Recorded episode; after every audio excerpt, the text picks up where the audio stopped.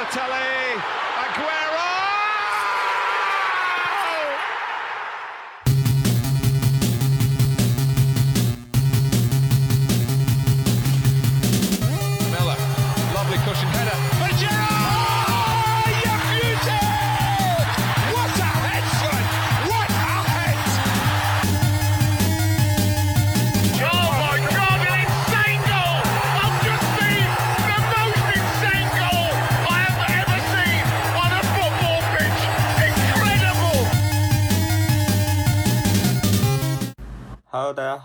是 Travis，欢迎大家收听 Free Kick。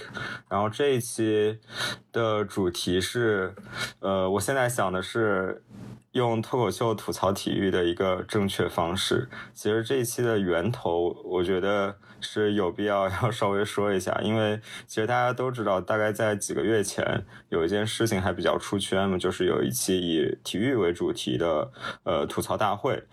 呃彻底火了。然后其实那段时间有很多我做播客的朋友都发了播客，都发了他们自己的节目去聊这件这样一件事情。但是我当时的态度呢是，我想等，呃，因为那一期火的时候是上上集，然后我想等下集出来以后，等整个节目看完以后，然后再去做一期节目来聊一聊这件事情。结果没有想到的事情，其实下一期就没有了，对，然后这件事情也就搁浅，对，也就搁浅了。然后最近为什么又想聊这件事情呢？呃，其实是最近某国内一线的一个 喜剧品喜剧厂牌吧，他们呃要做一个，应该是在奥运期间做一个体育为主题的一个呃脱口秀节目。然后呃，当时我也跟华伦分享那个节目录制的报名链接，嗯然后。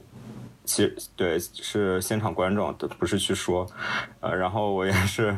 其实是被选中，但是因为那天在工作日，然后我最近之前因为出去旅游了嘛，请了年假出去旅游，所以实在不好意思再请假去看了，所以就放弃了。但其实，呃，我对这个节目还是挺有兴趣的，然后今天就邀请到了花轮和小黑两位来跟我一起聊一聊，然后。先请大家简单的介绍一下自己吧。花轮是我们老朋友，你就花轮先来。好啊，好啊，好。呃，大家好，呃，不止于足球场的 Free Kicks，不止于足球场的听众朋友们，大家好，我是华伦，我是呃播客翻转体育的主播，然后我现在也从也参与其他一些播客的制作，包括一个跟 NBA 中国合作的播客节目叫《挡拆》，嗯，对，很高兴今天能来吧。对这个话题，我觉得还挺有意思的，小黑吧。Hello，大家好，我是江小黑，然后我是一个脱口秀演员，我现在同时在录播客，啊、跟华伦华伦还有一期播客节目啊，然后对，就就就这么简单啊，没有什么。然后之前也帮过，就是我没有参加过吐槽大会的写稿，因为呃之前有有想过 你这，上来自证清白，对对对，没有没有参加过。撇清关系，啊，也没有撇清了，但是他们写稿的那个，呃，些编剧啊都是特别好的朋友。然后平时以前也有想过要不要去写稿，但是我对这个就帮别人写东西不太感兴趣，然后我比较懒散嘛，就没有去啊。他们这一季的话，就是最新一季吐吐槽大会对那个编剧需求还挺大的，这一期嗯，这一季编剧扩招了不少嗯。然后 我虽然啊、另外就是还要说的就是，我虽然是脱口秀圈的人啊，呃，好从业者吧，但是我说实话，那个节目，就是我平时不太爱看综艺节目，就就自己跟自己行业相关的我都没怎么看。然后我也是跟大家一样，只是在网上看了一个片段，我没有看整期节目。然后，但是我有跟朋同行啊，私下里有聊过这个事情啊。嗯嗯，好的。我觉得听完两位的介绍，呃，大家也应该呃就比较清楚为什么我今天这个主题会请两位来了。其实我还有一个想补充的，就是我跟花轮第一次线下见面，其实就是去一起去看脱口秀，一起去看了，对呃对对对对。一起去看了小鹿的小鹿的一个专场，真娘们儿那个专场。那时候小鹿还没有现在这么火，现在可能买不到了。现在已经变成女儿红了，不是真娘们儿了。对对对，现在已经出新的专场。OK，那我们就进入这期节目的正题吧。其实我想第一个问题就是聊一聊在中国语境下的脱口秀，就是两位对中国语境下和脱口秀定义的理解，因为我觉得，呃，其实呃，两位应该也都看美国的脱口秀嘛。其实我觉得中国的这个脱口秀，所谓的引号脱口秀，跟美国脱口秀还是有一定区别的。所以我想，呃，先跟大家讨论一下这个定义的概念吧。其实这个应该很多人都回答过这个问题，我听过很多回答，其实都差不多。就是最早的时候，中国那个脱口秀是翻译那个英文 talk show，呃，但是就是嗯它包含了那种访谈秀和那个单口喜剧。然后现在的话，刚开始中国也没有单口喜剧，也不是特别呃成熟。现在慢慢单口喜剧成熟了以后，单口喜剧用的名字还是叫脱口秀，因为最早的时候观众对这个定义就是脱口秀嘛，嗯。但是照中文的理解，你说脱口而出的那个话，其实也可以理解成单口喜剧，所以也没有人去专门去定义这个，就说，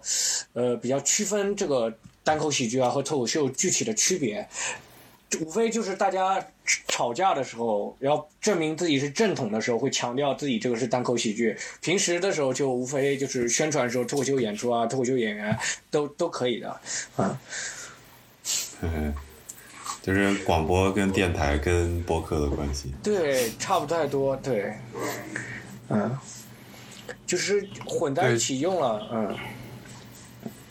嗯，其实，在英文来讲的话，就是英文会有分 talk show 和 stand up comedy 嘛。那我们嗯其实中国的、我们现在说的这个脱口秀，那其实可能更符于 stand up comedy 这个，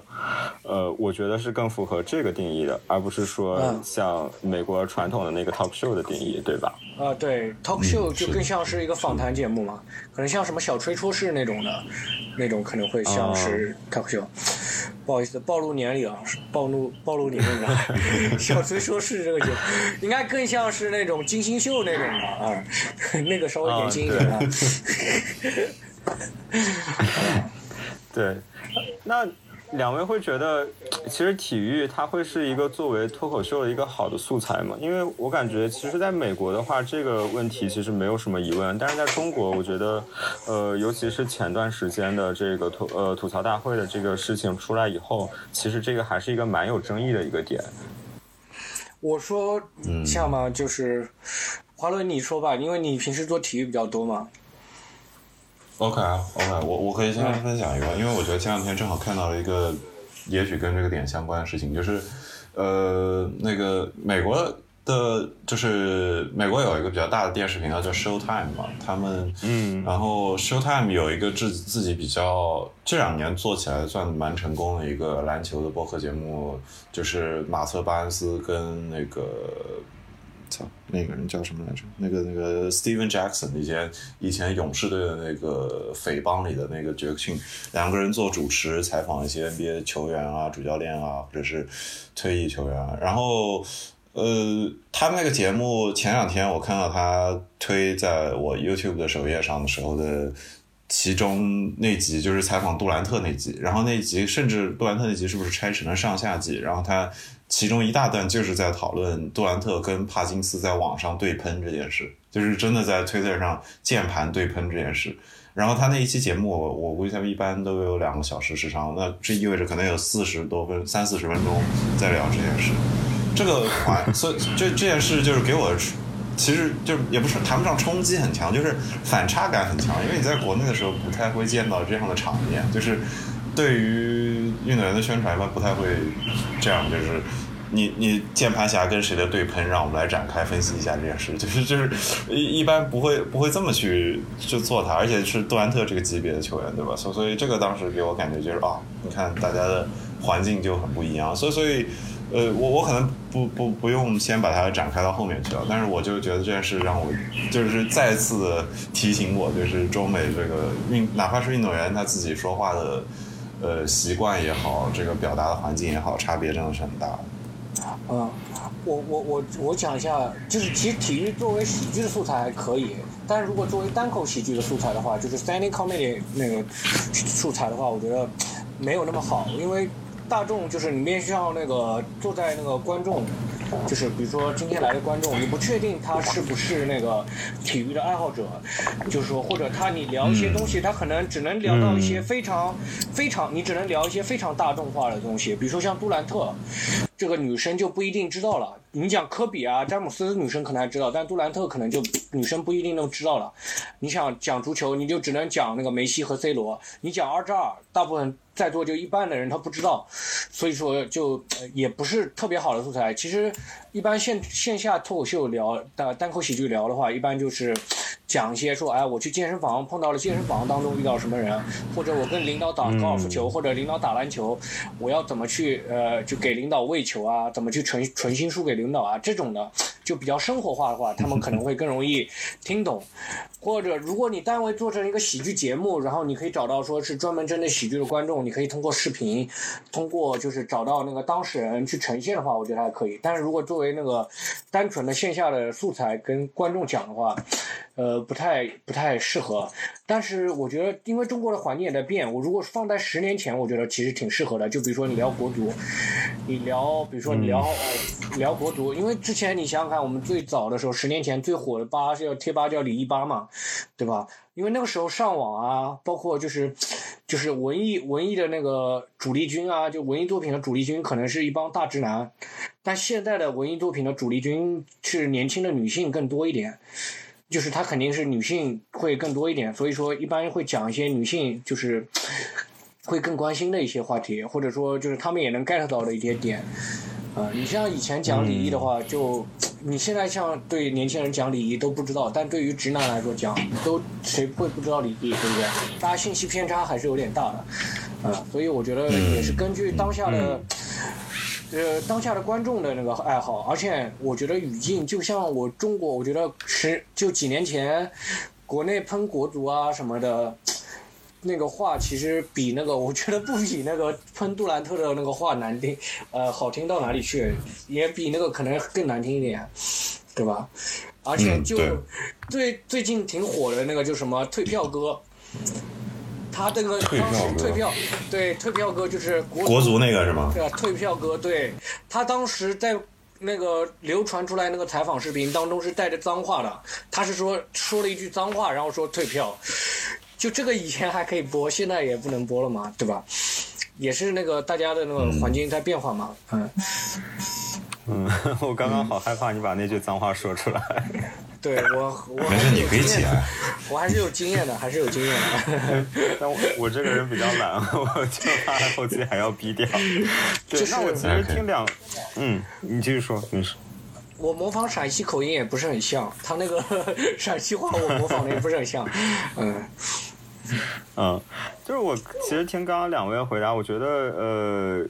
呃，其实像花轮提到了，就是我觉得两个问题嘛，一个是尺度的一个问题，就是我们国内的这个体育圈对于。呃，这个被冒犯的尺度好像和国外还是不一样，因为其实我印象也有一个蛮深的，就是，呃，其实它不是一个正经的脱口秀的一个场合，也不是，呃，就是不既不是 talk show，也不是 stand up stand up comedy 的场合，就是在一个那个颁奖典礼上，曼宁吐槽杜兰特的那个，就是说说杜兰特，对你应该你可以去加入这个美国女子体操队的那个，那个我觉得也是流传挺广的，挺广的一个梗。嗯。对啊，然后我记得当时杜兰特的妈妈是笑得特别开心的，所以，呃，我感觉可能跟两个国家，就是我们国家和美国，他看待体育的角度不同吧。因为，呃，在美国，尤其是职业体育，它可能就是一个 entertainment，它就是一个娱乐的娱乐的产业，你所有的这个素材都是可以拿来娱乐、拿来消遣的。对，但是对于国内的话，可能是因为我们的这个职业化进程还不久。所以我感觉竞技体育好像还是被赋予了某些更高的意义。我觉得不是职业化的进程不久，是商业化的进程不够久。嗯，职业化，呃对，应该主要是商业化。如果你商业化的话，才是接受调侃；如果真是单纯职业化，其实我也不需要接受你那个调侃了。呃，我我觉得这可能是 我们不好意思啊，就可能圈外圈内人和圈外人的理解对，因为我们会觉得商业化其实是职业化的一部分，但是可能对普通球迷来说，对大家理解的呃职业化可能就是跟专业化是挂的。啊，对对对，可能是我这样。我我觉得其实这个还是就是媒体氛围，也也不不完全是媒体氛围，就是大家的发言的习惯。就我我别的就我就先不谈了，我就只说大家就是说话的习惯就真的就很不一样。你很就是相当大的概率，一个美国人放在中国社会里，很普通的一个美国人都会显得是话痨的概率大很多。就是就是在美国的社会里，你要。就这个词叫 proactive，就是你要非常主动的去跟别人搭话，这件事是非常常见的。就是就是它常见到了一个程一个程度，就是你不主动去搭话这件事，会显得你比较孤僻。这是其这是其一，其二就是。还还是就是对于这种大型的仪式的文化都会很不一样，就是在公共场合怎么看待在公共场合说话这件事，你是觉得你是一个家丑不得外扬，就是什么事我们都私下里说，还是一个什么事我都可以拿出来喷的这么一个态度，这个就截然不同。就比如说之前就上集我跟小黑在录 NBA 挡拆的时候，我经常举那个奥尼尔在前几年，在大概两三年前他进名人堂的时候的发的发言，他大概把三十分钟的演讲，全程的名人堂的致敬的演讲说成了脱口秀，或者说成了我们所说的单口喜剧，就是大概每半分钟一个段子，每半分钟一个段子，高强度密集，就是讲到最后就是。现场所有人给他起立鼓掌，这种待遇其实即使在名人堂现场也不是很常见的，因为有名人堂经常大家会有那种死敌相见，未必会全场给你鼓掌。但是他那次就是把所有人都逗乐了，就是效果非常好。OK，那你想象一下，在同样的场景，在中国的环境下，怎么可能？就是同样的环境下，一个中国拿到了什么，就是对吧？中国足球行业名人堂上来，他要先感谢一遍，对吧？他他他他不可能。做成奥尼尔那个效果，而且奥尼尔那个效果里，那个那个那那个专场里充斥着脏话，对吧？就是他他讲了 那个那个球球员跟教练怎么称呼他，那就是用脏话骂他，然后还当着他他妈的面，对吧？就是因为那个脏话很直接的批评，直接的针对了他妈妈，对吧？然后他妈妈也笑得很开心，所以这个文化就相当的不一样。那句话你就完全不可能想象在中国这个运动员是怎么讲。但是中国也可以有这种形式，但是肯定没有那么多脏话。我记得去年那个去年乐队的夏天，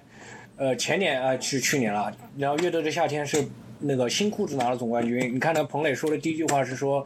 我把这个奖杯带回去给那个沈立辉看看，就是他的意思就是说，就是带回给他的老板看一看，然后说，然后他后面指着他后面那些选手，他说其他的选手都特别土，我就不提他们了，然后就反正就就是也是一通调侃，就是其实还是看你呃看你社会地位够不够了，也不是说所有人都可以在那个环境里面可以做调侃的，你知道吗？就是有这种这种还有这种。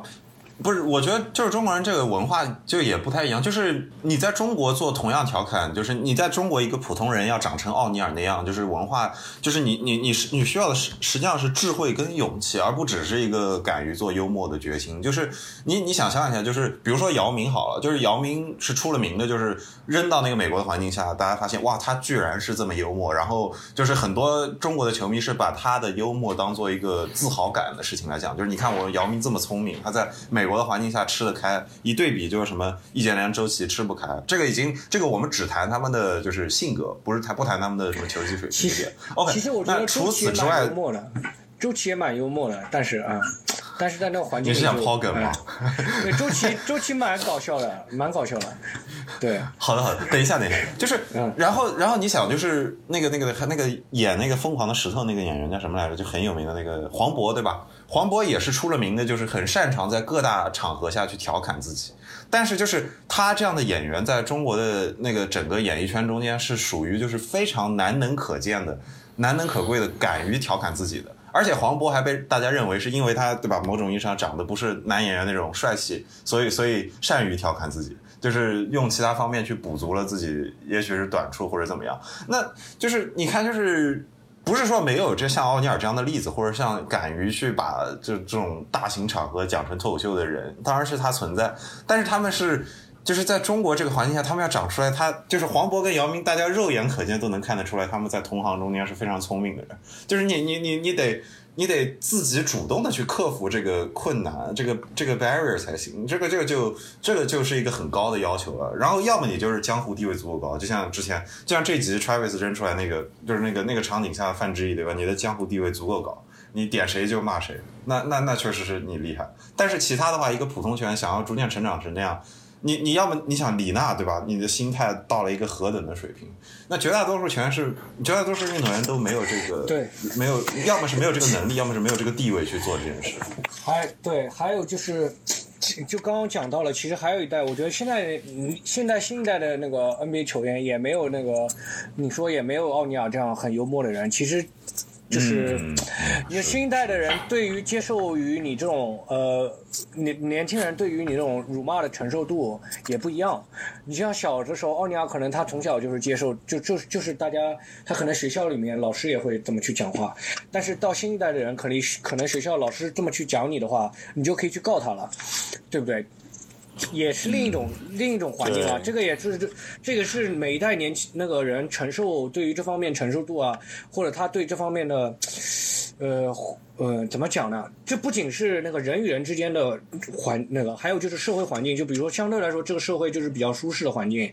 然后我们本身就大家都活得挺愉快的，你就不要再给我找不愉快了，你就讲这种话，对吧？但是如果你可能在那个就是特别糟糕的环境下面，你要活下去的时候，就必须得讲那种特别难听的话，就是你们才能，就比如说你在那个工地上讲那些脏话，讲那些呃那种工地上的领导发言，可能也是全是脏话，对吧？比如说矿工那个激励他下矿的时候，他可能讲的也全是脏话，就像李云龙讲说我们要跟日本人打仗的时候，他全是脏话，对不对？但是你放到现在的那个啊，又一个舒适比较优越的环境当中，你再去激励别人，或者说再要去做同样的事情，达成同样的目的的时候，你就不需要。也也不适合再用原来的那种方式了。嗯，嗯，对，我觉得总体来说的话，其实像刚刚华文提到，我觉得呃有两个点，一个是呃就是你这个幽默感，这个 sense of humor，其实对运动员本身他的。呃，我觉得是一种是一种能力的体现，就是这个幽默感其实是一种能力，就是不是每个运动员都有这样的能力的，就是都有这样的，而且都有这样的一个气质的，对。然后另外一个可能就是像小黑刚刚也补充到，就是社会的规训，我觉得这一方面是就是我在我们这种新一代的人的成长环境中，他接受的这个呃，他对于这些所谓的冒犯的忍耐度可能呃变低了。然后另外一个也是，我觉得其实，呃，你说中国现在比较出名的运动员里头，比较以这种幽默可以把幽默作为自己标签，我觉得郭艾伦算一个吧，对吧？但是其实郭艾伦上了吐槽大会以后，其实也在网上招来了一些批评声音，就是我们现在整个社会的舆论环境对于这种。哪怕是自黑，哪怕是吐槽自己的这种方式，也还是我我觉得不是那种完全支持的一种态度。其实我其实不完全同意，就是小黑说那个美国环境变得更加的，就是让孩子彬彬有礼了那样去做。就是在这个同时的另一面，就同时期，就是我我觉得有这个现象，但是与它同时发生的是，就是在美国脱口秀本身也就是受到了更多的欢迎，就是年轻人肯定。年轻人也都是就是成长在有脱口秀演员这一代，他他他可以挑选的脱口秀也更多，然后他们可能从小更接受，就是他们就就比如他们活在的为可能是一个，比如说脏话不一定那么那么多那么多开放，但是别的话题容易话更容易说了。但是或者说在中国这个现象更明显一点，就是你中国的年轻人更容易接触到就是脱口秀这件事，就是就是然后中国年轻人更更就我我我我觉得就好比我自己就肉眼可见比我的长辈要毒舌的多，然后我觉得我同龄人也比他们的长辈要毒舌的多，敢说敢说很多，所以我也有可能这件事在中美之间有一个就是不同步的问题，就是在中国反而年轻人比上一辈人看起来更加敢喷了。其实毒舌在体现在非常不同的方面，就比如说现在，你就不太容易去喷这个人身材怎么样，大家会告诉你要注意这个点，你不能真的伤害到别人。嗯，就是说你、嗯无非就是说要找到，就是说不能真的伤害到别人的那点。就原先的时候大家没有，就比如说我说你哎你最近胖了，原先没有意识到说哎这个可能会让对方就是造成一些伤害，就会产生一些焦虑。对吧？现在的话就会大家会更注意一点，就是说啊，我不能再去讲你这一点了。它其实是有变化的，就是说我们能能在呃，就是怎么讲，大家更接受的话题会有一些变化，或者说呃。就像古代吧，就像你说唐朝的时候，我们看那个什么雕像啊，可能有个小肚子，觉得这是很富裕的象征。对吧？这个到后面现在这个社会觉得，哎，你有有点小肚子，可能是身材不太好啊，不不觉得这个好看了，可能就这个也是整个社会的那些审美啊，都是都是在变化的。这肯定是说那个脱口秀啊，你的那个话题肯定也会有受影响的。对的，那我想就是其实接上小黑刚刚说这一点，就是关于呃什么样的话题在脱口秀中是可讨论，什么样的话题在脱口秀中是不可讨论这一点。其实也没有什么是不可讨论的，只不过说观众更喜欢、更接受的东西，它会变化。嗯，然后刚刚你讲到说郭艾伦那个，就是说受到了很多非议嘛，对吧？就是大家对于那个就是吐槽大会那一期节目，就是受到了很多非议。我觉得其实球迷看的挺开心的，主要是一些评论员站出来，或者体育从业者站出来以后表达了不满。嗯，对，对我觉得其实对那一场还有一个点，是因为我觉得，呃，因为体育它其实可以分为呃国家，就是以脱口秀那一期的内容来讲，它可以分为职业体育和国家队的内容嘛。那一期其实是带到了国家队的内容，我觉得很多人也是对是就是涉及国家队的内容，其实是呃产生了这种质疑或者批评的态度的。我不知道两位就是对于国家队，它是不是可以作为现在在就是中国的脱口秀当中作为一个被冒犯的对象而存在？呃，是其实当时是可以，我当时我记得朱芳雨第一次说的第一句话是说什么时候国足可以来批评我们男男篮了？他说的是这么个话吧？好像是这么一一句话吧？是是是这样说的吗？对，其实那国足他的意思就是说杨杨国足明吧？应该是杨明，那一期应该是杨明。但是我是记得，就是后面有一期评论节目的时候，腾讯有一期评论节目是朱芳雨说的，说什么时候对对，你是说后来后来朱芳雨上腾讯体育的一期？对，呃，对，我觉得就是说，他的意思是说，觉得男篮比国足强多了呀，也没有，就是觉得他是有一点不服气吧，他也没有说国家队不能被喷吧，对不对？然嗯，花轮有后而且什么要说？哦，没事，你继续说。没事看华伦的那个哈，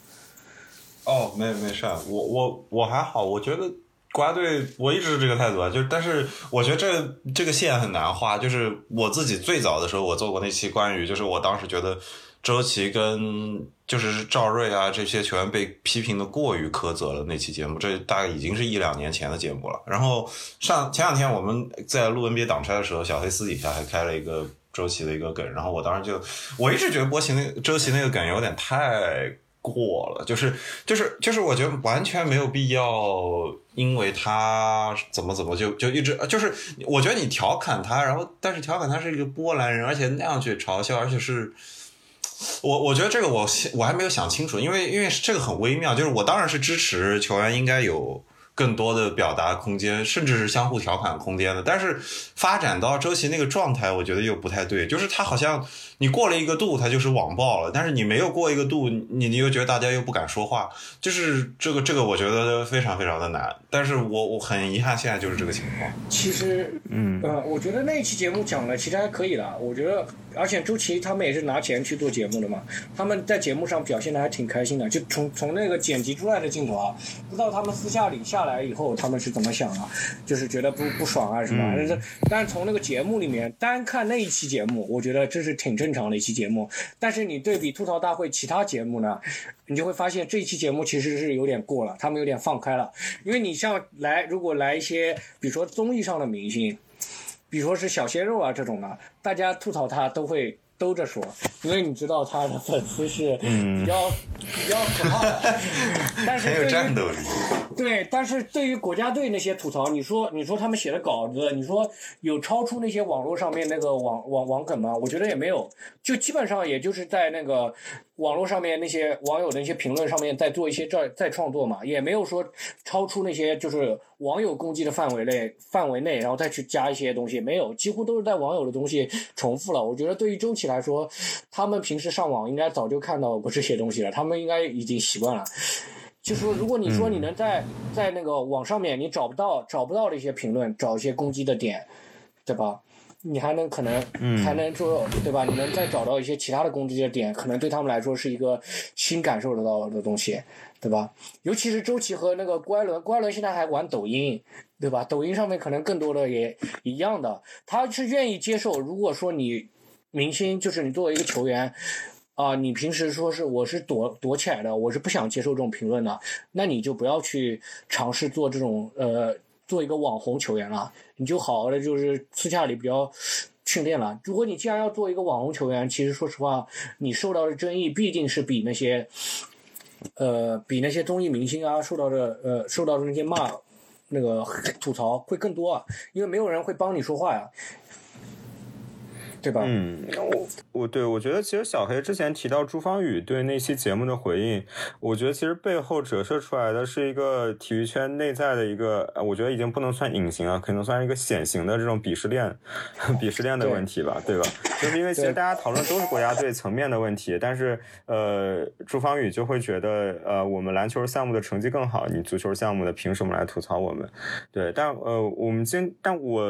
呃，其实想讨论的是，呃，就是。国家队他的表现内容，比如说我举个例子的话，就是比如说周琦的那个发球失误，他如果是在新疆队的 CBA 总决赛的时候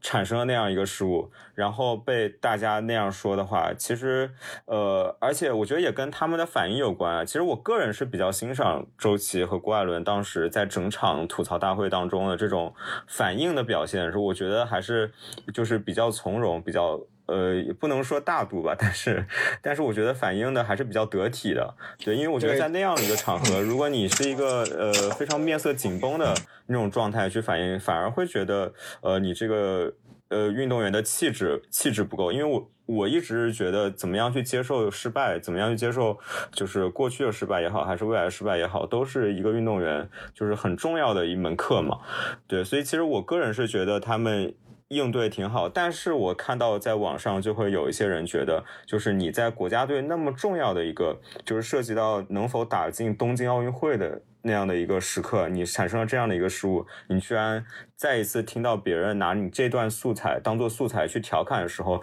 你还能够笑出来。其实我觉得网上是有挺多对这个的争议的，对。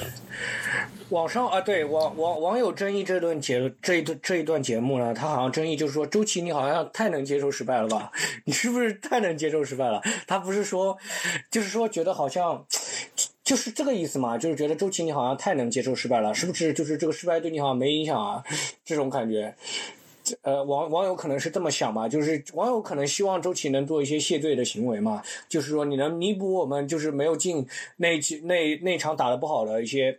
呃，就是可以你做一些弥补吧，或者你表现出一些愧意，然后再拼命训练这种，你发一些这种视频，网友可能会更接受一点。那这是那个来，嗯，男篮的球迷嘛，对吧？会是这么去想这个事情，嗯，就是但是你放到当事人的角度来讲的话，就是因为。球迷现在说实话，现在的球迷，你说还是年轻的球迷，可能就二十多岁的球迷，你换到三四十岁的人，你换到三四十岁的人，就是不怎么发生在网上评论没有那么多的人的时候，他们肯定会更加理解周琦了，因为你像年轻人，他们也没有怎么经，他们也没怎么经历过失败。但是到那个三十三四三十多岁的年中年人的时候，对对，尤其到我现在这个年纪，我也马上三十岁，二十六了，再有四年三十岁了。你就是天天生活着。你二十八、二十九了，最后你二十六岁，你就要三十岁。对，但是你过对小小黑的自我认知一直是一个中年人，我不知道为什么，他只比我大一岁，但他一直觉得自己是个中年人。对，但是就是就是就是你在那个环境里面，你会经历更多失败的时候。你就会觉得我啊，我你说实话，有的时候可能就是怎么讲呢？就是你可能你拼命努力，可能都没有用了的时候，就像那个中年人，肯定拼命努力都没有用的时候，你反而就能理解这种周期这种豁达的心态，对不对？还有点。东苏少年东东苏东坡那种感觉了，对吧？是这种感觉。其实还是因为我觉得是因为球迷太年轻了，他们经历的事情会少一点，可能对于那个反应，他可能就是呃非常单一的去审美去要求去要求那个运动员。他觉得周琦，你面对这种困难，你就是得像我想象中的那样，就是说啊，你面对这种困难就是痛哭，然后天天就是默默的训练，拼命练，拼命练，然后明年再翻翻盘回来。这个就是球迷对于那个球员的认知吧，就是他们能接受的状态。但是其实，呃，是。就是等到我们步入社会以后，发现其实是生活可能会更复杂嘛，包括对于周琦来说，可能也更复杂，对不对？他可能就有需要更多的方式去面对这个东西，对吧？我觉得还是因为球迷年龄层次太低了，或者说社会阅历呃太小了，或者同理心太弱了，对吧？的原因嘛，我觉得是这个原因嘛。不是，但是小黑这个事情受到明显站出来，后来批批评他的是这些体育内从业者，而不是所谓的球迷。就是也，而且你前面自己也说，就是球迷本身在网上骂的更狠，就是就是就是球迷好像没有单独对这一期留下什么深刻的印象。就是我我其实觉得这是两件事，就是就比如说周琦受到的批评，跟国足有可能在网上受到的球迷或者是体育迷的批评，跟这次吐槽大会发生的事情是两件事。前者是有，而且就是这中间，就是他们两者有很大程度上有一些性质的不同，比如说参与的人不同，发出调侃的人不同。就是对我来说，喜剧演员发出一个调侃的时候，我已经默认他是一个笑话了。就我我就就是喜喜剧演员当然可以很严肃的去控诉某件事，那那那可能是他需要以一个某种特定的形式去说话的时候，我才会把这个当做一个非常严肃的批评在。对待，否则我就已经默认这是一个可以把它当做笑谈的一件事情去去去看的。所以，所以喜剧演员在我这儿是有一个所谓的就是。就是就是发笑执照这么一个概念的，就是他说，所以我就笑了，笑了也就过去了。那那但是如果随便换一个别的人，就把这喜剧人换成你爸妈在台上这么去讲你，你肯定立马你脸色就变了，因为这个身份本来就不一样，他们跟对你的关系本来就不一样。那球迷很遗憾的就是就是就是中国的球迷跟国家队的绑定本来就不一样。那这个不一样到底是否是是否正确，本身我我就不去。我就不去苛责了，在这儿我我也没有办法去评论这件事。但是就是就是前面他们发生的就是我我前面说到的就是可能对于周琦的批评，我觉得过度的地方是那种，因为包括小黑刚刚说到，就是球迷可能容易就是对这件过激的反应，都是体现在就是前者，就是他们不是这个脱口秀的这个讲演的这个，或者是他们已经站在台上，哪怕就是你范志毅今天站在了脱口秀。脱口秀大会的这个吐槽大会的这个舞台上的时候，他只要站上去，我就觉得他是要来讲笑话的，所以我没有，就是我不会 take offense，我不会觉得冒犯，他讲什么都可以，就是你是李毅，你是范志毅，你是易建联，你都可以，你是罗翔，你也可以，对吧？你是李雪琴，你都行。但是你，你，你就是你放在别的场，你比如说今天中国队刚输给波兰，然后一堆人就是几千条回复都是周琦怎么怎么地，因为。说周琦是波兰人只是其中的一种批评，那而且这个批评是过滤掉那些脏话的，是过滤掉那些明显是完全不合理的跟过激的评论的。就是单独谈论到涉及对运动员的批评这件事上，我其实是相对是站在一个比较保护运动员心态的这个角度的，因为我觉得其实，嗯，就是运动员是一个绝大多数运动员都是在一个比较年轻的年纪被摆在了一个他们，就是他们。他们他们就是他们所受训，他们不是网红，他们也不是演员，他们出来受训一开始，他们不是传统意义上的一个戏子或者是一个怎么样的公众人物，他们没有他们的培训或者他们的职业的传统的一部分，不是让你接受批评跟接受大家的调侃，他就是运动员本身。反而现在的，嗯，跟你的那个综艺节目里面对待的反而是相反的，对于那些明明星，对于那些网红，你反而是说是。不能去轻易的去批评他，因为他是当做偶像来培养的，是当做被一个大家敬仰的对象去批判，呃，培养的。但是你作为一个运动员，你是一个战士，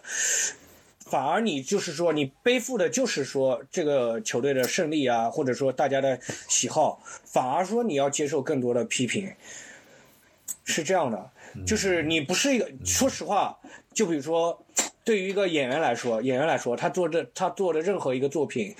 你可以把它当做一个文艺作品来看，你或者把它当做一个商品来看。如果你不喜欢它，他可以说你不看，他可以说，哎，你不喜欢你不看，你不听不就好了吗？但是对于一个运动员来说，他不能这么说，他不能这么说。就是我说啊，你不喜欢啊，你不喜欢国家队篮，不喜欢男篮，你别看啊，你别看，你可以这么说吗？不可以啊，不可以这么说的，你绝对不能这么说吧，对吧？因为你不是一个商品，你这个队，你这个球队，对于不只是国内国内的球队，任何一个地方的球队都是这样的。呃国外的 NBA 的球队，不可能哪个运动员跑出来啊、雄鹿的呃这字母哥说你觉得我打的不好，你别看我们雄鹿队，他不能这么说的吧，对不对？他就必须得这么干，就是他你行不行你也得上，就像今年哈登带伤也得上，哪怕打不打打不出分他也得上，但对于那个剧球，对于那个演员来说他不一样，他做的就是一个商品，网红来说他就做了一个商品，你不喜欢你可以不买啊，但是对于运动员不一样嘛。我觉得反而运动员，说实话，你才得想办法去承受这些批评，那个你你必须得去面对这些东西。对于演员来说，我可以让我的经纪人帮我控评，但对于那个运动员来说，你控评有什么用？没有什么用啊。你无非就做一些营销，说给自己卖个好价钱，但是你说你控评什么的，没有什么用啊。嗯对，就是我我我还想再补充一下刚刚我说的那个两个区分，我为什么非常执念的要把这两点分开，就在于前者就是就是这种普通的球迷对于这些运动员的攻击，呃，就是他这个时候就是当他他他他当他越过那条线的时候，他就是在攻击，就是。他不是喜剧演员，他越过那条线的时候，他真的就是在对这个人进行网暴也好，或者是你换做以前，如果这个身份以前当就是就是社就互联网没有这么发达，社交媒体没有这么发达的时候，这个角色可能是篮球新闻报，可能是足球报，可能是什么新民晚报，什么什么什么什么什么什么青年报，这是一大堆人出来说话，对吧？那是这堆人扮演了这个角色，批评了这个角色，那但是就是。就是就是，我觉得批评的话，这个就我如果它是一个严肃的事情，它是一个严肃的批评，那我们就是要客观掰开的去分。那这个时候，比如说你周琦这件事到底影响有多大，或者你国足，你比如说你是五幺九了，你还是你还是就是一个什么打拼机和出现，然后又不停的输了，这个你到底表现怎么样，是要好好去区分它的。但是放在一个脱口秀语境下，它就是一个用来让大家笑的事情。你你只要站上了那个吐槽大会的台，我就觉得你是要让我笑的。那反而这件事，我觉得不应该被那么严肃的去对待它，就是你不应该。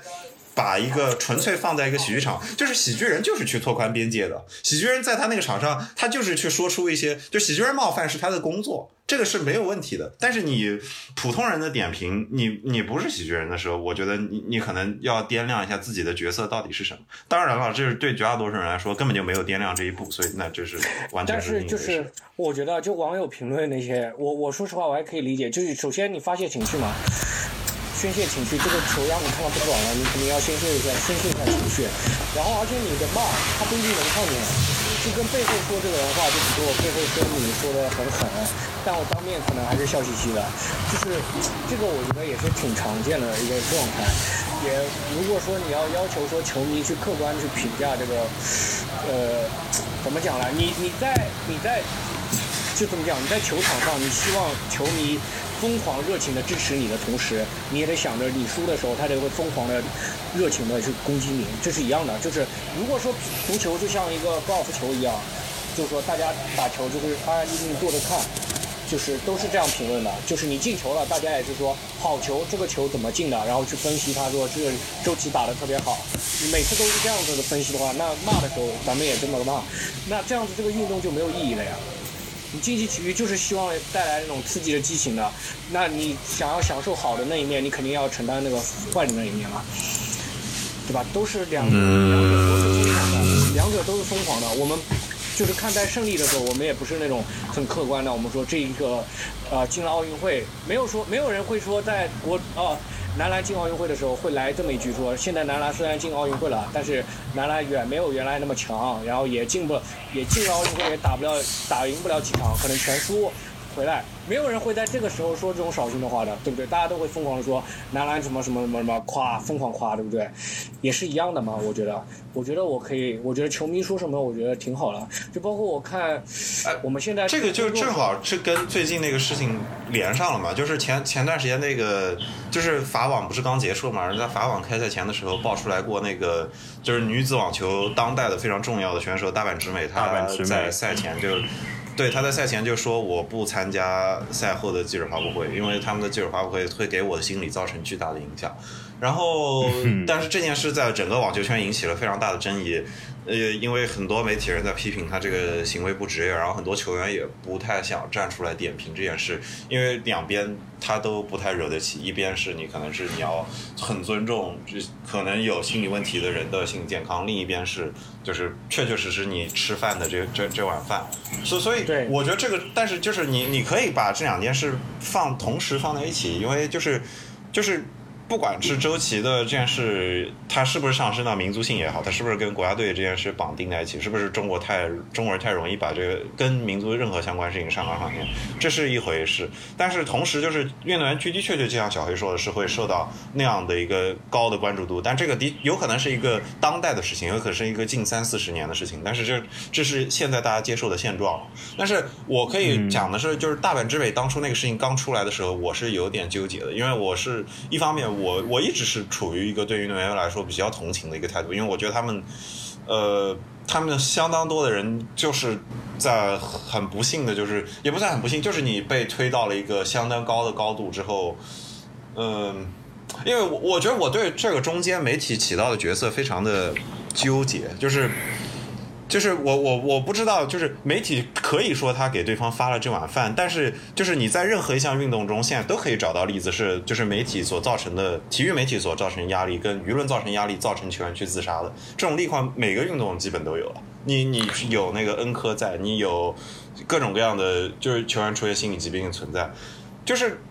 就是我我其实所以所以这个大阪直美当时出来这个事情的时候，我觉得非常纠结，因为我不在乎，就是说说。就是有很多人是站在一个我很功利的、很厚黑的角度去分析这件事，就是到底说大阪直美是不是尝试用这件事去给网球的举办方去施压，或者是去认为说，就是我我你你要给我们球员更，尤其是顶级球员更多的优待，就这个我觉得是两说，就是他可能认为就大阪直美是把这个心理疾病当做一张牌在那打来打去，有很多人是对吧？用这样的角度去看世间的一切问题的，就是什么啊，这个又是一盘。大棋啊，一定是有人赌赢啦，就是这背后有一盘好戏啊，就是我又来吃瓜了。对，就这种人很多，所以我我这种就是拿捏不准，你到底是就这种，你完全就是揣测的事情，我就没有办法去展开它。但是，对我因为因为大阪之美，你可以把这个事情哦，不好意思，我我把这个点说完，不好意思啊，你就是说你说你说，就是你可以把它挖空开，你可以把它挖开。这个人不可可以不是大阪直美，这个人也可以是周琦，这个人也可以是费德勒，或者是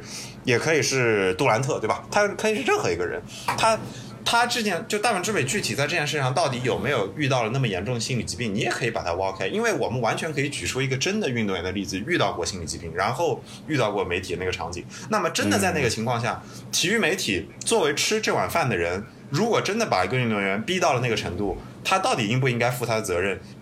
还是就是因为他给运动员所谓的提供了这一碗饭，他们就就是就是应当被保护起来？这件事我是很不确定的，而且就是就是尤其是在就是社交媒体已经发达到了现在一个程度，有相当大的时候，就是不管你是球迷也好，还是一个普通的体育迷也好，你跟你的运动偶像有可能是在社交媒体直接发生联系的情况下，你运动媒体本身，尤其是这些传统的运动媒体，他们到底在中间扮演一个什么样角色，还配不配得起这个位置？我一直是很怀疑的。对，就是，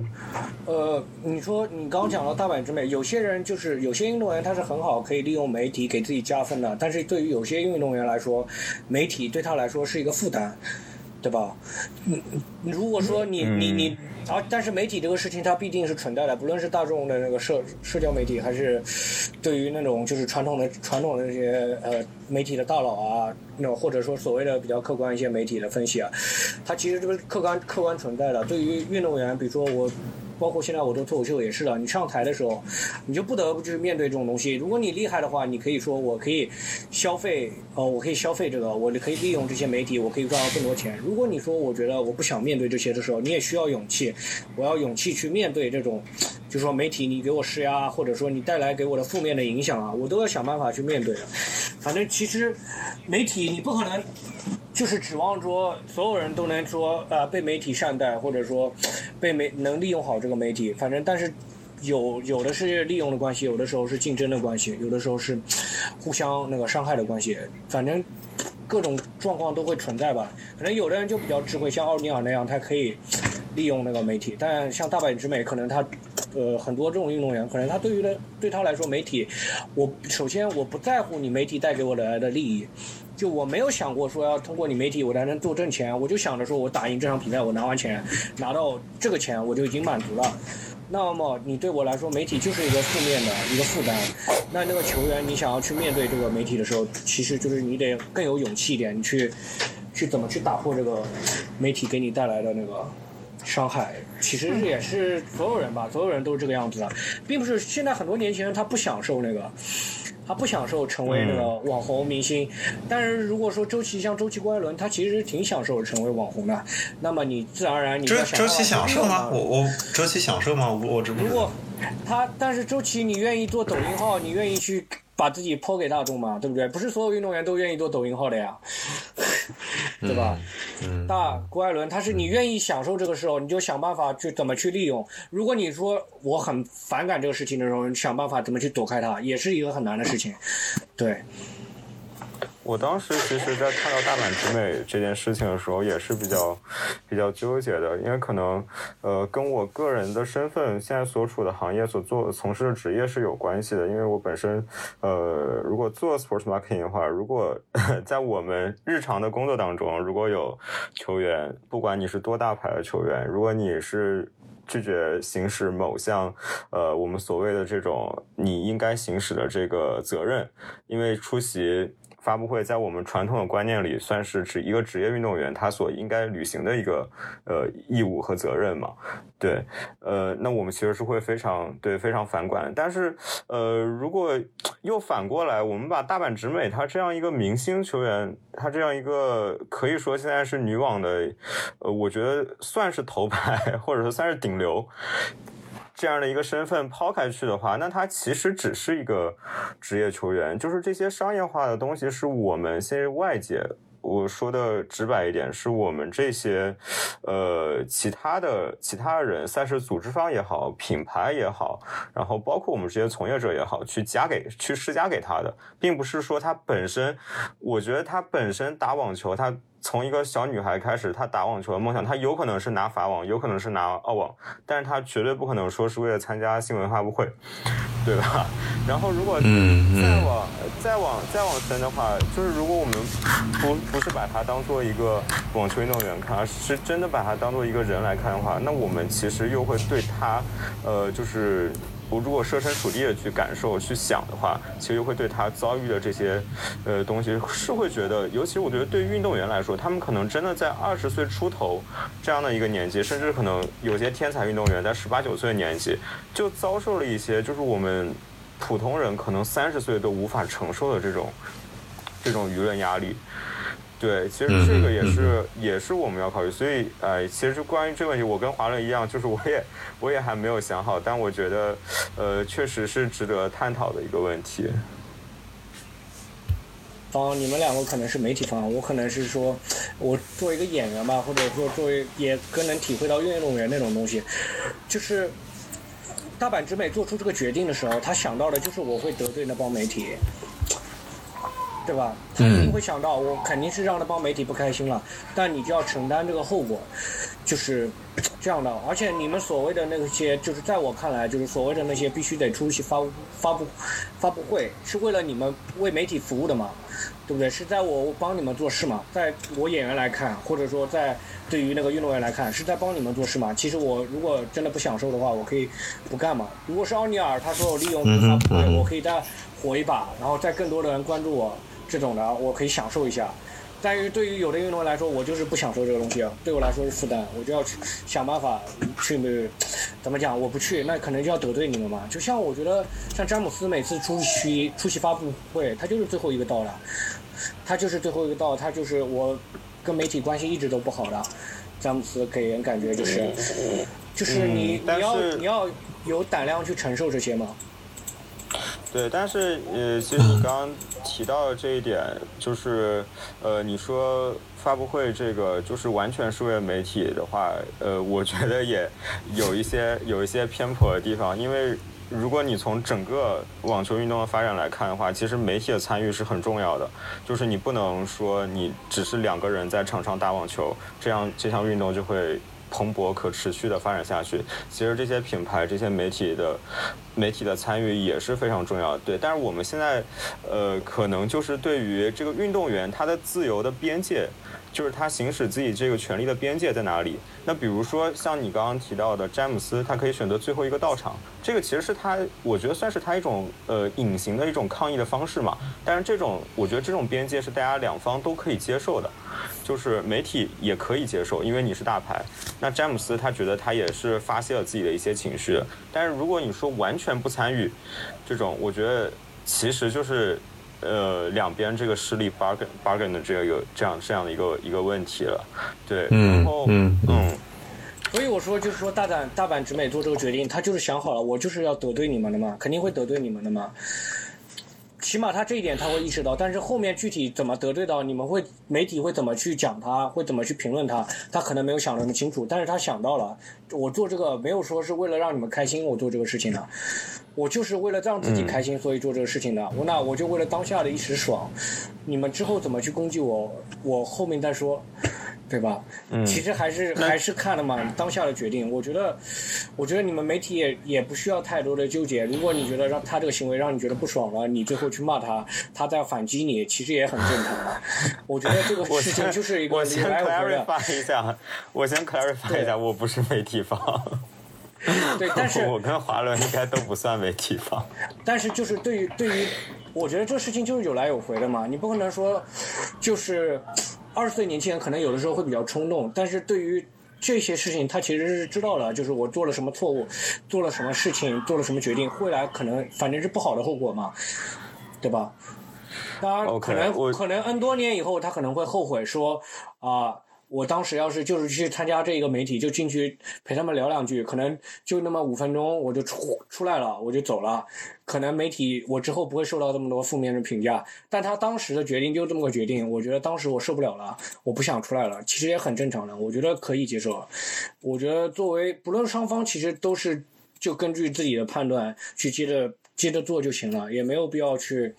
太纠结这个事情吧？我觉得。不不不，小艾有有两点，一个是一个是那个就是运动员现在是没有权利去拒绝的，这件事就是对我来说非常关键。就是就是我我觉得如果说发布会是一个可选项，那就可以。就是我不是说运动员完全应该排斥，他可以就是全部不参加，他哪怕就是给他一个选择参加几场发布会的权利，都我觉得都会好一些。就是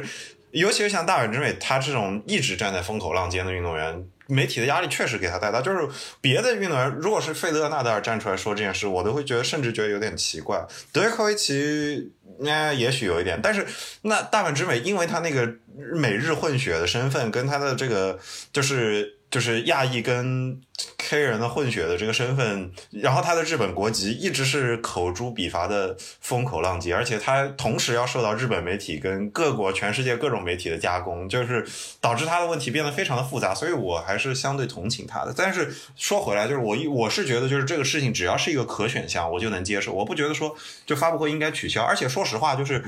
就是发布会，比如说一个运动员不来这场发布会，会影响这个记者直接写稿吗？就是也许会有，就是一些就是提供的素材上的影响。但是现在的话，其实其实就是你你既可以把运动员拒绝参加发布会这件事，就是或者说不来参加这件发发布会这件事当做一个态度本身去写稿，你也可以用这场比赛中别的素材或者这个运动员其他的表现，他不来参加发布会，显然是他也做出了一些其他表现。就是我是觉得。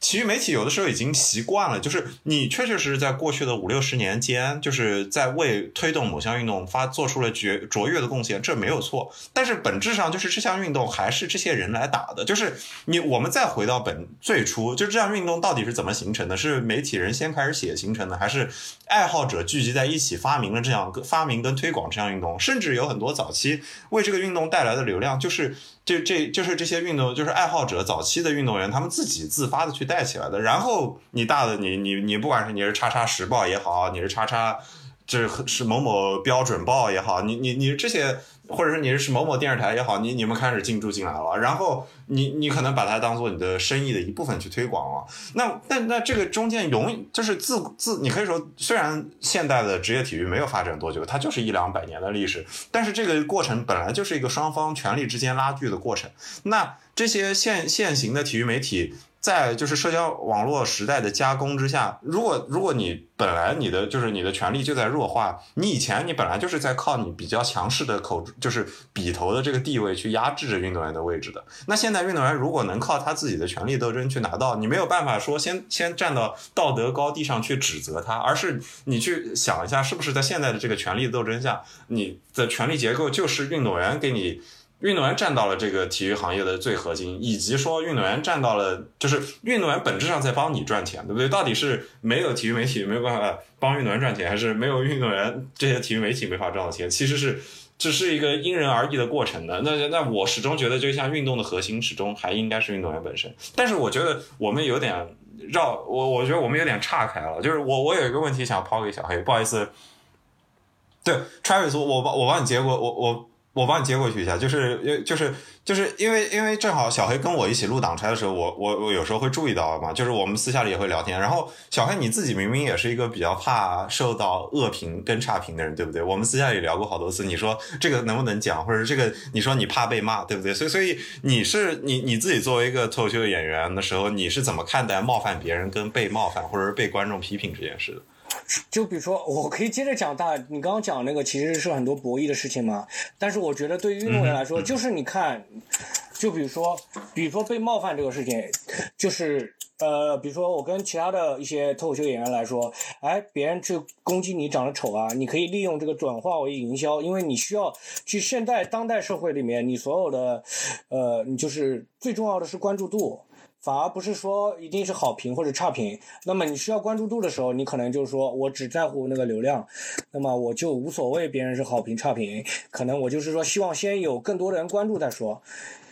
就是大家先看的是播放量，然后再看的是那个你豆瓣的评分，对吧？我们现在报道报道一个报道一个电影也是这样，我们先看它的那个票房。才会去关之后再去关注他的那个呃豆瓣评分，这个是优先级其实还比较明显的，就是大家一定是先你要你要商业商业作品嘛，对不对？但是对于我个人来说，你看我就喜就是比较躺平的人，我就不在乎你关注不关注我，我就是希望能够活得舒服一点的时候，我就是说能躲就躲一点，就包括说对于别人说上节目或者上那些。节目啊，做抖音号，或者说做一些，呃，比较那么比较面向公众的一些事情的时候，我就是说能躲就躲一躲，然后被逼无奈了呢，就赚钱不够花了呢，或者实在不行了，就是或者。啊，包括之后，如果哪一天就是说上进心起来了，也有可能会做一些变化。但是我觉得，如果你的心态就是这样子的话，我觉得我就是要躲着那些评价，好评我也不是很享受，差评我也让我也不开心，那么我就躲，能躲就躲一躲。我觉得大阪直媒也是这样，如果你不享受这个媒体的时候，你就是躲一躲，你不用考虑那个什么所谓的媒体给你呃媒体带来的价值什么的这种，呃或者说媒体对这个行业的发展有多重要，你不需要考虑这么多，你就考虑自己当下的心心境，就是说我不享受这个东西，我能躲，我能把它想办法躲过去，哪怕撕破脸我也得躲过去，那也是可以的呀，对不对？不是说，就是哪怕也不存在说你强制的，你没没有强制的。就是你，比如说你逼着我说一定要去参加发布会，我就说不去了，那能怎么办呢？你也不能强迫我，逼着我上去嘛，对不对？我能躲还是能躲掉的，只不过之后有一些后果要承担。呃，发对啊，我我觉得首先 我还是还是要澄清一下，这个呃权利和义务都是相对相对一致的。你既然同意了参加这个，那说明你们之前的协议里如果有要求你出席发布会，那其实是你已经。就是双方有了这个契约在先，那你当然是可以提出你这样的一个提出你这样的一个诉求，但是，呃，我还是觉得，呃，这个问题我们我们我们还是后面再说吧，因为这个确实拉的有点远了。但我觉得刚刚有提到一个问题，就是呃，正好跟我们今天最后的一个问题比较符合吧，就是呃，华伦有说就是这个。呃，这个话语中心，这个话语体系的中心，好像可能有从，就是过去从大众媒体在大众媒体手上，然后现在慢慢的向，就是随着社交媒体的这个兴起，往球员的身上，往这种个体的身上去靠。去靠近。对我觉得其实那不光是社交媒体，其实像周琦和郭艾伦他们去选择参加脱口秀、参加吐槽大会，也是一个他们自己选择发声的方式。但是两位会觉得，就是说通过脱口秀或者说其他这种娱乐方式去进行这样的一种洗白，对于竞技体育来说是行得通的吗？我说实话，我觉得行不太通。我觉得行不太通，因为是这样子的，就要你要看你的粉丝是什么粉丝。比如说像体运动员的粉丝，他很多是圈粉，就是所谓的叫圈粉，就是说他喜欢的是这个赛事，就是说他喜欢篮球。可能当然可能你退役了，他后面可能不怎么关注篮球了，但是他可能也不怎么关注你了。我就是说，对于圈粉来说，他其实相对来说，他更关注的是你这个赛事的，呃，比赛的本身情况。但是如果你是个人的粉丝的话，你说实话，你可以通过这样子运营做运营营销自己一下，然后你可以获得更多的球迷喜欢，啊，更多的粉丝喜欢，我觉得还是挺有用的。呃，但是对于那种本身他只是喜欢这个运动的话，我觉得没有太大用用处。嗯，花轮呢？我觉得在国内反而就是相比于我在美国这样情况，就是因为因为因为这里有个最大的区别，就是中国人喜欢相当多运动的时候，未必自己会直接去参与这项运动。但是在美国的话，这个情况很有可能是反过来的，或者是他本来就是这个运动参与者。所以我反而觉得在美国，你说圈粉这个情况可能更有可能，就是他比如说他不在乎詹姆斯怎么样，但是我正常打我篮球。但是在中国的话，这件事可能反过来，我已经不太打球了，但我还支持詹姆斯。所以我反而觉得中国的人粉的情况更严重一点。就你哪怕在今年的欧洲杯上，你都能看到，你就就是你你就是中国的这个体育一直，就是你你你你不管是在看足球还是看篮球也好，就是比如说詹姆斯詹密科密的强大的威力，跟 C 罗粉丝、梅西粉丝的强大的威力，一直都是大家就是承认的事情，就是。我我我是觉得，就是反而人粉的威力，就是是在中国的这个语境下是很很强大的。那是因为我觉得，我觉得因为是因为 NBA 是国外的国外的球队，就是说我在选择国外球队的时候。我是可以有选择的，我是说我挑这个人，我是挑这个喜欢的球员，我去喜欢这个球队。但是你在国内的时候，就比如说我是上上海的球迷，我喜欢上港队，我喜欢申花队，那么我就是肯定是一个所谓的这个球队圈粉，尤其是在国家队的时候，圈粉的明显明那个明就是更会更明显一点，就是我就是喜欢这个看足球。我要看球，现在我要看国家队的比赛，或者说国家队的比赛，任何一项体育运动，国家队的比赛，只要是国家队比赛，我看。所以他更关注的是这个国家队，他其实对于你个人来说，他倒没有那么关注了。你可能你换一批人，就是你这个人不在以后，你到下一批人，他还接着看。我觉得那种是圈粉。嗯，他或者说喜欢，就像喜欢一个喜呃喜欢一个综艺节目，就是说你每期换不同的人嘉宾来参加的时候，这个综艺节目还能还能一直活着的话，说明这个综艺节目吸引的是这个节目的粉丝。如果说你换了一个人，这个人不看了，那这个很多可能这个人就是一个个人的粉丝吧，对不对？就像国家队周琦没有选上国家队，国家队依然很多人在看呢。我觉得在国家队里一定是圈粉。圈粉形象更呃，圈粉的更多一点啊。那你刚刚这个论证跟就是他是否适合洗白有直接的关系吗？我其实没有听明白最后这个逻辑。洗白的话，就是洗白，其实洗白你个人形象嘛。但是如果我是圈粉的话，我就是看成绩的嘛。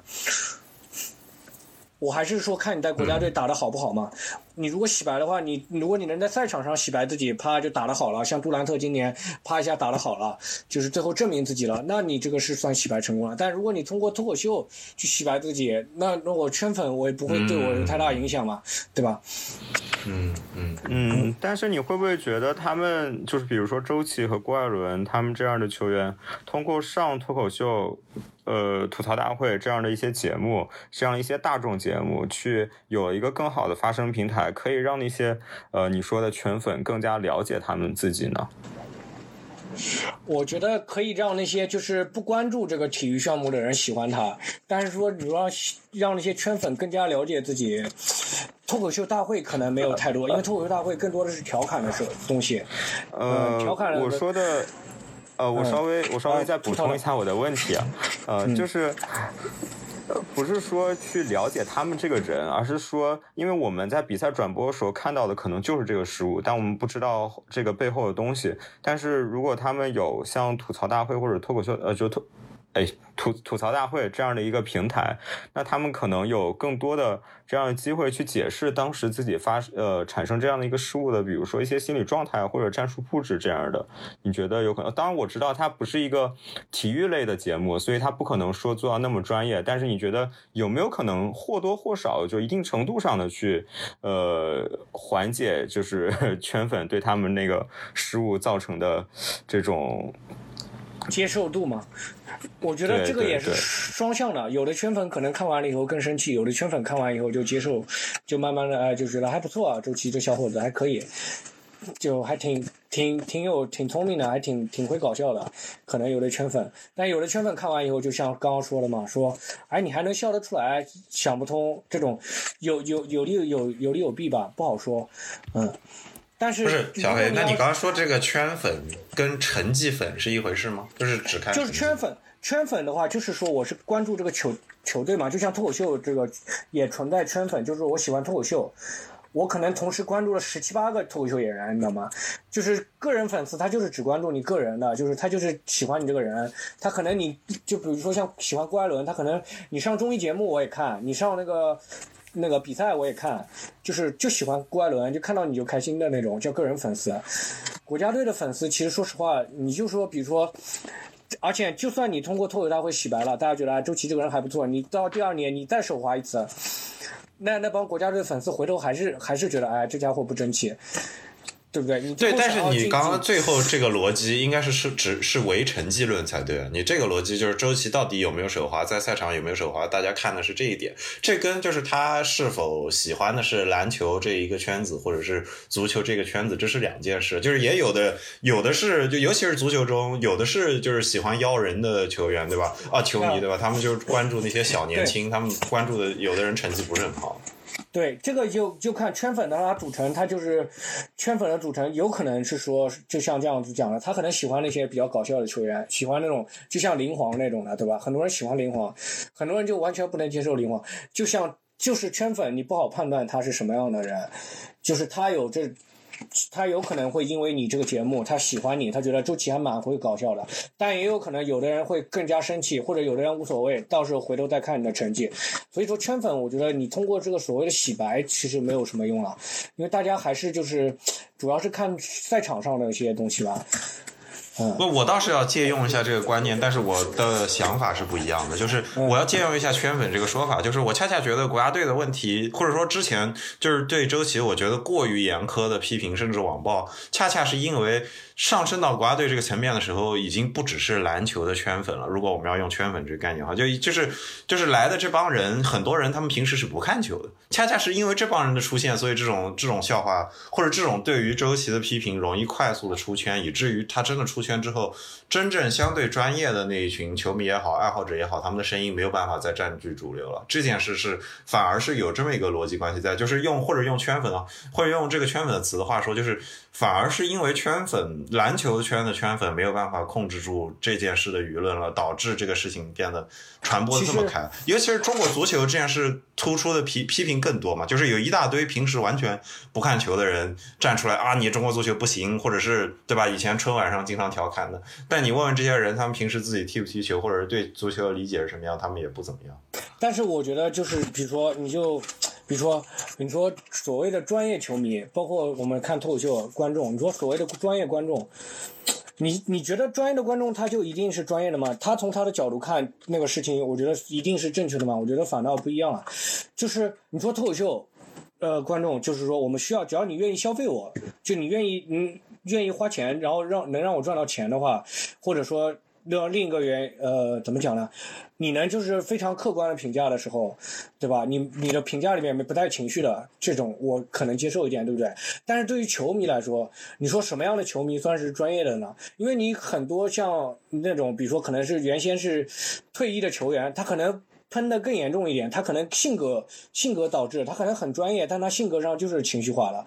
所以就是不好说谁谁专业吧。但是你而且而且你到国家队的层面上，你自然而然就要面对更多的人去批评嘛，对吧？呃，你也不能说这个人不专业我觉得或者怎么样，嗯。还有一个，就小黑跟你，我觉得我觉得情况不太一样的地方在于，就是就是线下的脱口秀跟线上的像吐槽大会这样脱口秀时候，其实是逻辑是很不一样。你线下脱口秀你会遭遇的批评，就是跟你把这个视频，比如说很多脱口秀演员把演员把视频传到 B 站上，然后在评论区会出现那种批评，就是你一个是面对真人，一个是面对网络，这个情况就完全不一样。而且在网络脱口秀的那个环境下，更有可能传出去。他我他甚至有的时候，我们所不一定要把它定义成所谓圈粉，或者是就是喜好某一项运动的人。那你比如说，今天来看你喜剧场的这一群。线下的观众，他们未必中间有不少人可能是第一次来看脱口秀，他们不算是一个传统意义上的脱口秀的观众，但是他们真的在那个场上见证了你的表现是什么样，然后他们对你的批评是基于见证过这件事之后的批评。但是这件事如果一旦传播到网上之后，大家看到的就是一个视频或者是音频或者是某一段只有一个比较残缺的一个媒体的形态呈现出来的一个事实，让大家这个时候又快速传播这件事。它会造成的批评，我觉得跟线下脱口秀会带来的批评是完全不一样的。这个这个肯定是因为你，比如说你传播出去以后，有些球迷，有些人他就是可能他的微博整整个微博全是用来骂人的，或者有的人他就是情绪化特别严重的人，他本身都不关注过体育，你正好给他了一个出口，就是这个事情正好给他一个喷的机会，他就比如说女权，你就你比如说碰到现在任何就是他喷某一项东西，哎，你正好给了他素材，他借用你这个再喷到他的喷到他想喷的事情上去，其实你这个就变成了一个素材嘛。就如果你在国家队的时候，你的表现可能成为一个失误，可能成为一个素材，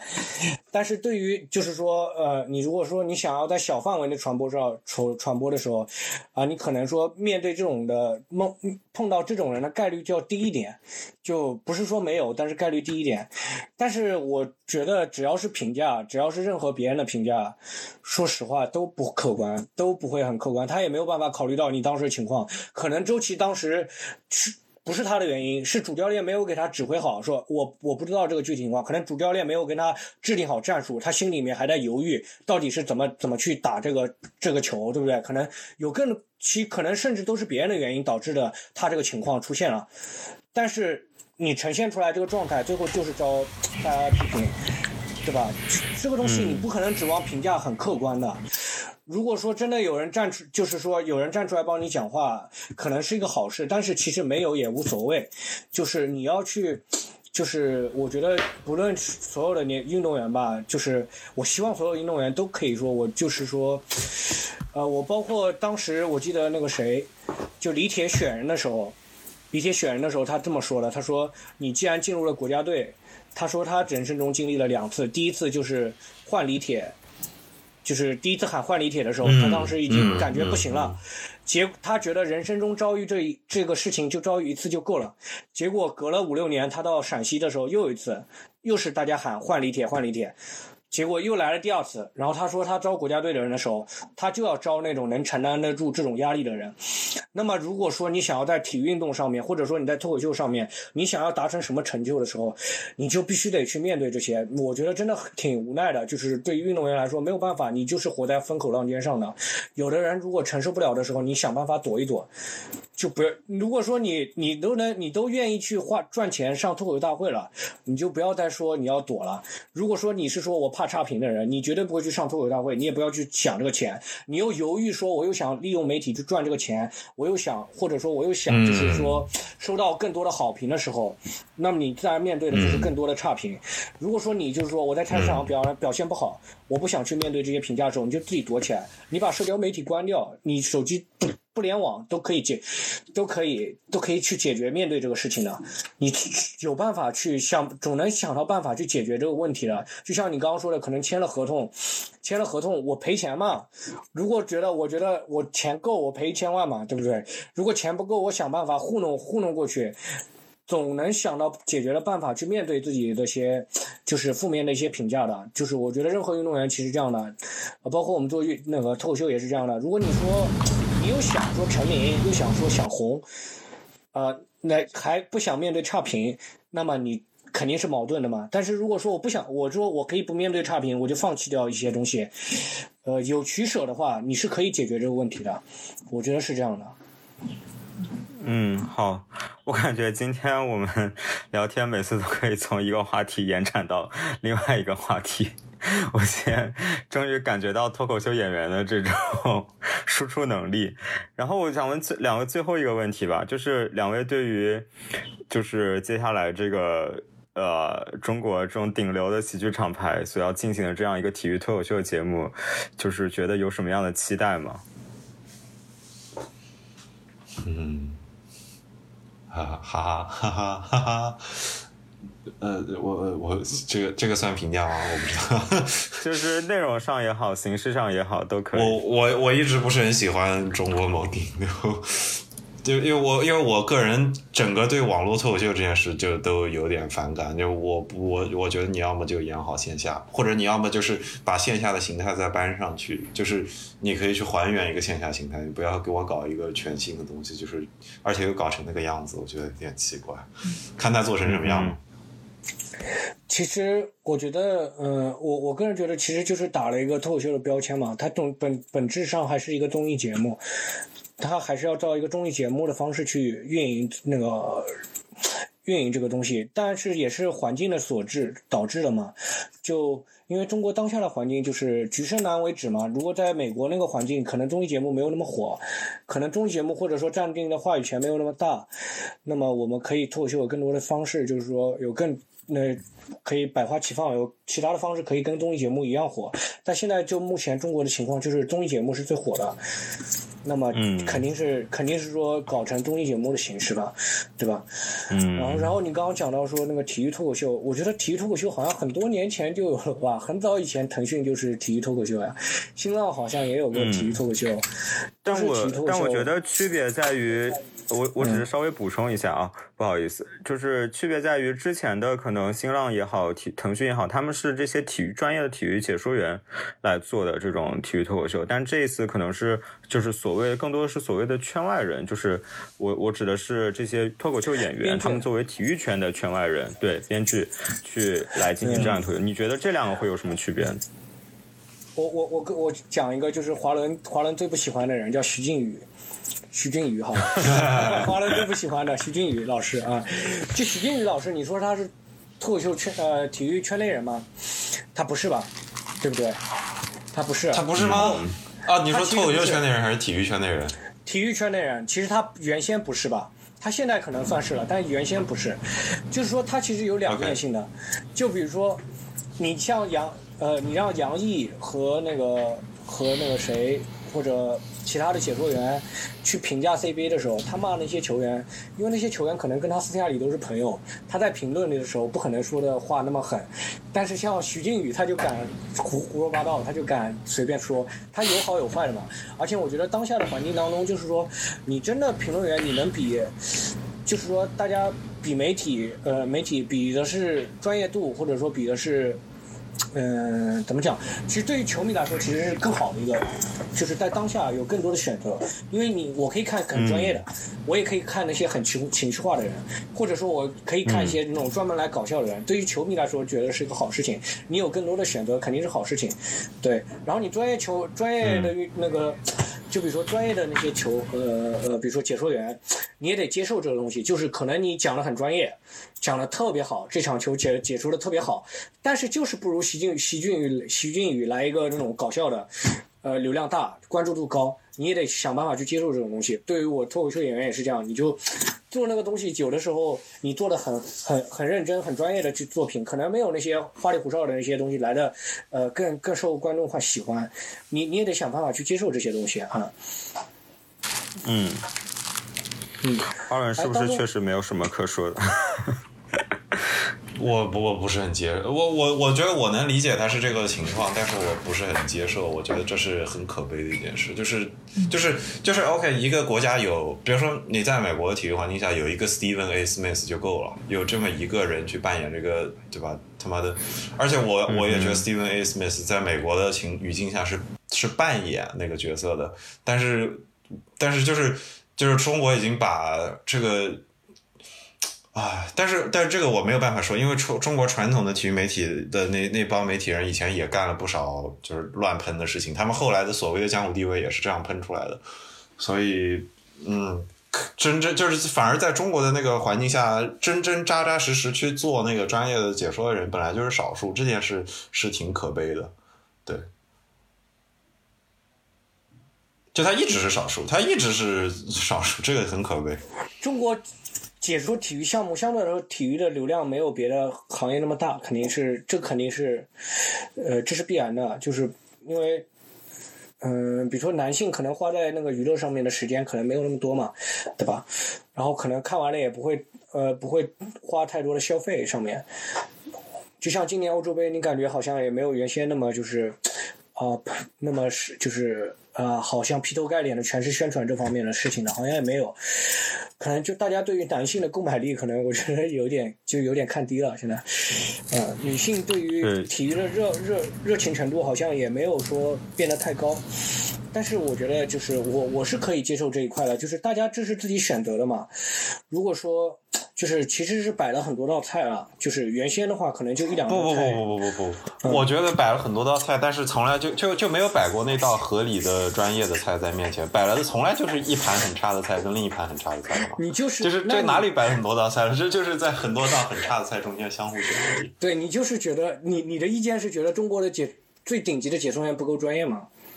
对吧？差不是这何止这不够专业，这差得很远。就是这个这个道理非常简单，我也不觉得我在批评谁。就是大家，如果你自己是干这行的，你应该比我清楚的更明白一点。就是我已有我经常在看中国的，不管你是卫视还是专业的，你就是 CCTV 五的解说员在解说某项运动的时候的感叹，就是你就开着它，然后你开着你不管是 BBC 的解说还是你是 E ESPN 的解说，你就在那儿比，就是。就是同样的一场比赛，对方能给你提供来的信息量，在一个战术上、一个位置的这些区别，就是对方可能也保持那个节目的高关注度，但是他能够给那个那个一个在比如说刚接触这项运动的人提供对这项运动精进的理解，能够多深入很多很多很多东西。但是你在中国，你一个国家级的最高水平的，我们我们号称说是国家级的最高水平的解说员，经常也就只能说到这儿了。那那那那对于一个中国的刚开始接触某项运动的人来说，他觉得天就是这个了。他能见过的最好的东西就是这个了，那他当然就是在这 这堆东西里选，